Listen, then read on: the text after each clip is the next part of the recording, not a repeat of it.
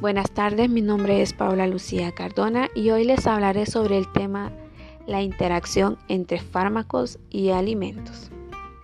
Este tema es muy muy importante. ¿Por qué? Bueno, porque se provocan alteraciones en nuestro cuerpo y que puede que se pierda el efecto farmacológico deseado y tiende a llegar a ser tóxicos como los nutrientes que cuando llegan al cuerpo se ven afectados por esta interacción. Sabemos que la interacción está ligada a las ramas de la farmacología, que es la farmacodinamia y la farmacocinética. Bueno, la farmacodinamia estudia aquello que le ocurre al organismo por la acción de un fármaco. Podría decirse que es lo opuesto a lo que implica la farmacocinética. Esta se caracteriza por estudiar los procesos a los, a los que un fármaco queda sometido mediante su paso por el organismo.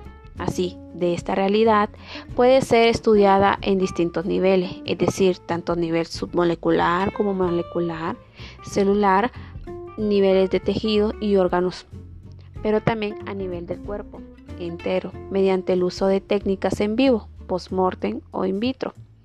Del mismo modo, los, estudios de los modelos de farmacodinamia se averran en los modelos. Eh, como primero tenemos FD, mientras que los estudios de la farmacocinética quedan averados como FC y son estudiados en conjuntos, como los modelos FD y FC. Ahora, por otro lado, la farmacodinámica también incluye la interacción de los fármacos con sus receptores concretos. Estos pueden ser acoplados a proteínas G, intracelulares, citoplasmáticos e iónicos. Además, en función de las características del receptor y del fármaco, verás que la respuesta puede ser una u otra. Ahora, el término de interacción se utiliza cuando un medicamento no ejerce el efecto deseado debido a la interferencia de un alimento o de otro medicamento que modifica su eficacia.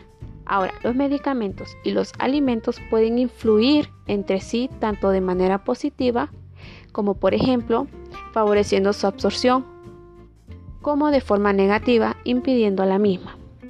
Las interacciones son muy variadas y pueden oscilar desde aumentar la toxicidad de un medicamento por ingerirlo con determinados alimentos hasta anular su efectividad por tomarlo con otro. Por este motivo es de gran importancia que el paciente conozca para qué es y cómo debe tomar sus medicamentos en relación con su alimentación. Hay que tener en cuenta que las interacciones entre alimentos y medicamentos son mutuas, es decir, también hay más fármacos que pueden impedir la absorción de algunos nutrientes de los alimentos, como por ejemplo el uso continuo de laxantes puede impedir la absorción de alguna vitamina, o el consumo habitual de café o té en grandes cantidades puede impedir la absorción del hierro, tanto del que procede de un alimento, como por ejemplo la carne, como de los que suplementos de hierro, tomando en forma de comprimidos. Otro ejemplo podría ser el de un alimento muy común para los mediterráneos, que es el ajo, que tomado en grandes cantidades puede potenciar el efecto de la medicación anticoagulante.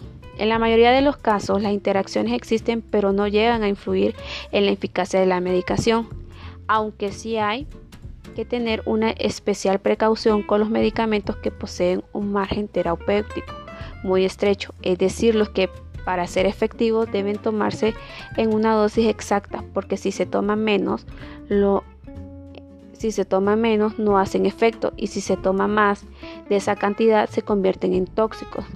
También debe tenerse una vigilancia especial al existir un mayor riesgo de interacciones con los pacientes de edad avanzada y con los que padecen enfermedades crónicas que consumen múltiples medicamentos, ya que además de las interacciones de los alimentos con los fármacos, también los medicamentos pueden interaccionar entre sí.